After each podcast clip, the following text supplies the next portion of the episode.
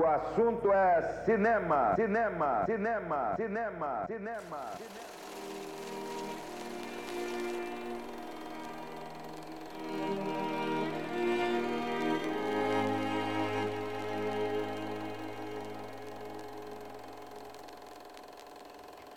Olá, olá, jovens. Meu nome é Silvio Lopes e você está no quinto podcast do assunto é cinema. E esse podcast não tem um assunto específico, então eu vou direto ao ponto. Eu quero abordar os meus textos, os 10 textos que eu fiz para o assunto é cinema, com a toca audiovisual, os outros quatro podcasts que eu fiz com o Diego Gonzalez e com o Emanuel Taboas, mas com uma retrospectiva, já que nós estamos nos encaminhando para as festas de finais de ano, as férias da faculdade, para quem está estudando, óbvio. E é isso, eu espero que você esteja bem na sua casa, que tenha tomado a vacina, que esteja se cuidando, usando máscara, se protegendo, porque o governo quer nos matar, né? Mas vamos seguir o baile.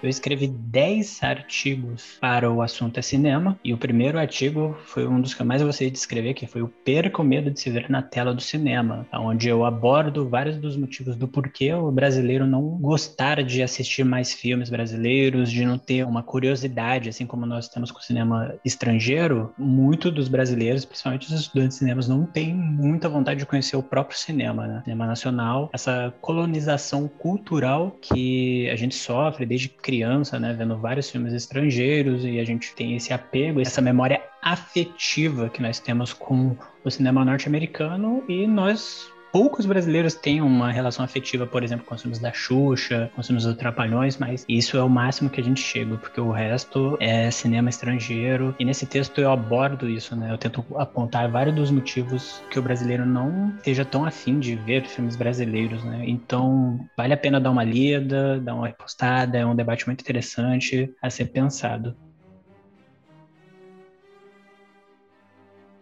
O segundo artigo que eu escrevi para o assunto cinema foi o livro versus filmes, um falso debate, onde tem até um podcast com o Diego Gonzalez, o professor, onde nós nos aprofundamos nesse debate que tem na internet entre livro versus filmes e nós mostramos apontamentos, né, que não vale a pena essa discussão. É uma, não falar que é uma perca de tempo, mas é algo que não deveria ter tanto foco se o filme é igual ao livro ou se o livro é igual ao filme. Então é um texto que vai mostrar alguns detalhes para quem gosta, para quem estuda cinema, a arte de ver o filme pelo filme, né? E não de ver o filme querendo comparar ele com as obras literárias. Então é um artigo bem interessante, vale também dar um check.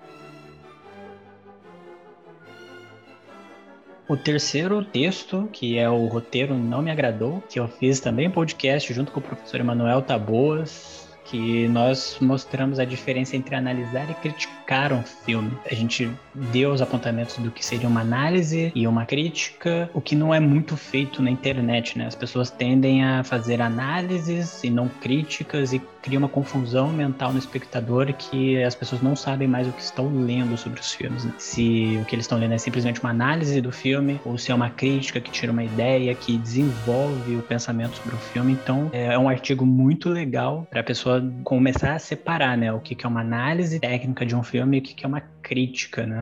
O professor ele acrescenta muito bem nesse podcast e quem puder escute o Oficina de Filosofia, o podcast dele que também é muito bom. O quarto artigo se chama Filmes sobre o Amor Verdadeiro, onde eu indico quatro filmes que retratam esse sentimento, esse sentimento confuso no ser humano, né, sobre o que é o amor. Eu coloquei quatro filmes que mostram o amor em suas mais diversas formas, em películas, em uma forma cinematográfica que valem muito bem. E até que lá nesse filme eu recomendei um filme brasileiro muito bom chamado Padre e a Moça, que no futuro eu quero falar muito sobre esse filme.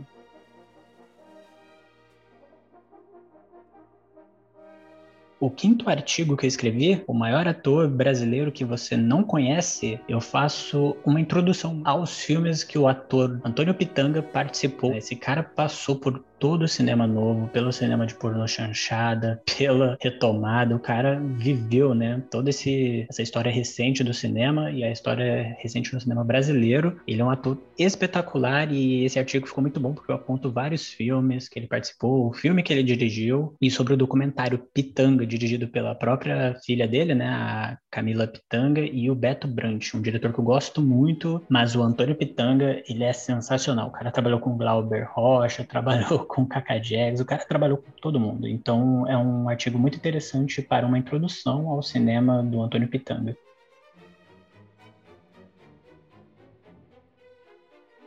O sexto artigo que eu escrevi se chama O Universo Cinematográfico de Duna, aonde eu disseco as obras audiovisuais sobre o livro do Frank Herbert e ficou muito legal porque eu pude falar do filme do David Lynch de 1984, eu falei do novo Duna do Denis Villeneuve e falei sobre um documentário do Frank Pavich, que até curtiu esse post no Instagram, que ele fez um documentário chamado A Duna de Jodorowsky, que o diretor Alejandro Jodorowsky, o diretor diretor chileno, e ele queria fazer em 1975 uma adaptação de Duna, que é uma obra inacreditável. Então, para quem gosta de ficção científica, vale muito a pena ver esse documentário, A Duna de Jodorowsky.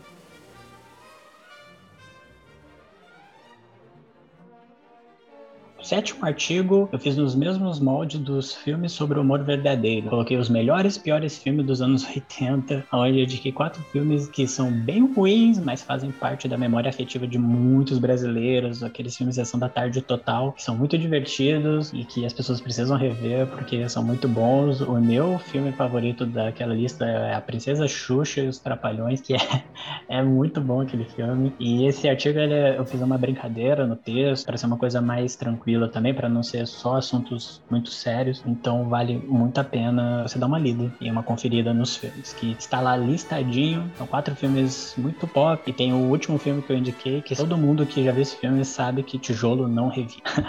então é muito bom, leiam esse texto, ficou sensacional.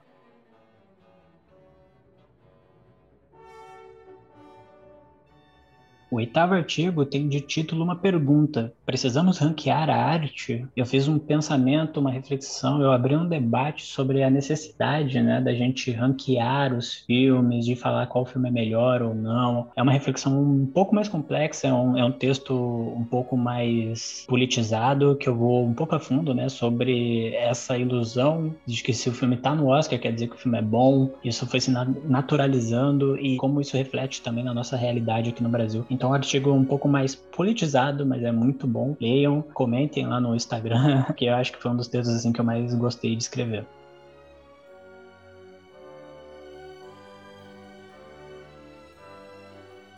O nono artigo também segue um pouco a politização que eu fiz no texto anterior, que é o que faz um roteiro ser bom, que eu falo sobre o padrão hollywoodiano de narrativas, né? Como por que os filmes norte-americanos são mais agradáveis ao espectador?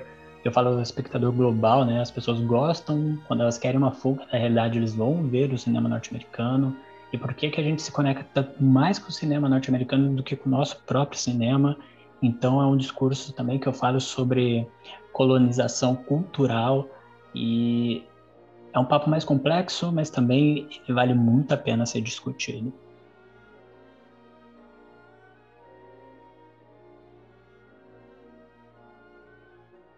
O décimo e último artigo que eu escrevi para o assunto é cinema se chama Você conhece essa cineasta? Alice Guy Blaché, As Mulheres no Cinema e o Apagamento Histórico, onde eu abro um debate muito interessante sobre como nas instituições, nas escolas de cinema, nos cursos, nós sempre relembramos os trabalhos de Georges Méliès, dos irmãos Lumière, de Thomas Edison, Edwin S. Porter, George Albert Smith, vários desses diretores né, do primeiro cinema, como até o próprio D.W. Griffiths, que tem uma obra muito controversa, que eu deixo muito explícito isso no texto. E por que que nós continuamos a estudar esses homens que já estão no imaginário popular de quem gosta de cinema, quem estuda história, mas as histórias como Alice Guy Blaché, as histórias de vários outros cineastas do começo do primeiro cinema que não são estudadas, não tem uma reflexão, um pensamento, a não ser num nicho muito pequeno. Então, é um artigo que eu fui bem profundo, bem politizado sobre esse apagamento histórico que nós homens fazemos da história das mulheres no cinema. E não falo das mulheres é, como atrizes, mas falo assim das mulheres nos cargos de direção, produção, nos cargos realmente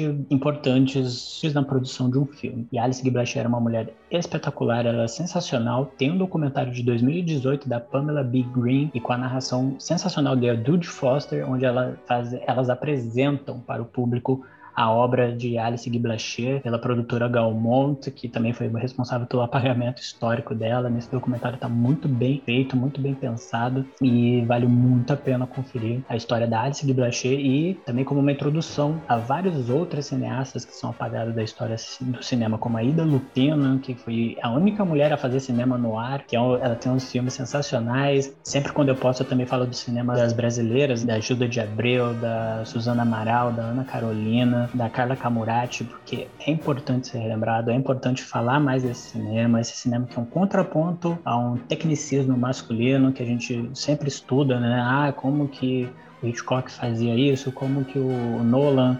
edita, a música do Tarantino. Eu entendo que isso são muito bom para quem quer estudar cinema, mas nós precisamos fazer um, um rebalanço histórico, nós precisamos colocar em evidência o, a estética feminina dessas cineastas, e é um debate muito importante. Esse texto ficou bem legal, é uma ótima abertura, uma reflexão excelente. Está todo aquele estado na toca audiovisual, Nesse semestre eu não vou fazer mais nenhum artigo, esse é o último podcast dessa primeira temporada. Eu gostaria muito de agradecer ao Tiago, ao Diego, ao Emanuel por me ajudarem é, a desenvolver esse podcast. Mas eu agradeço muito ao Tiago, porque o Tiago foi sensacional, me ajudou demais em perder o medo de falar, em tentar buscar palavras certas, tentar ser mais contido, mais, mais refinado. E quero agradecer à faculdade por ajudar a disponibilizar esses assuntos que eu acho que são muito interessantes e que não são debatidos por outros canais famosos de entretenimento. Eles caem muito nesses clickbaits fáceis, né, de falar muito mais do cinema norte-americano que brasileiro. E o meu foco é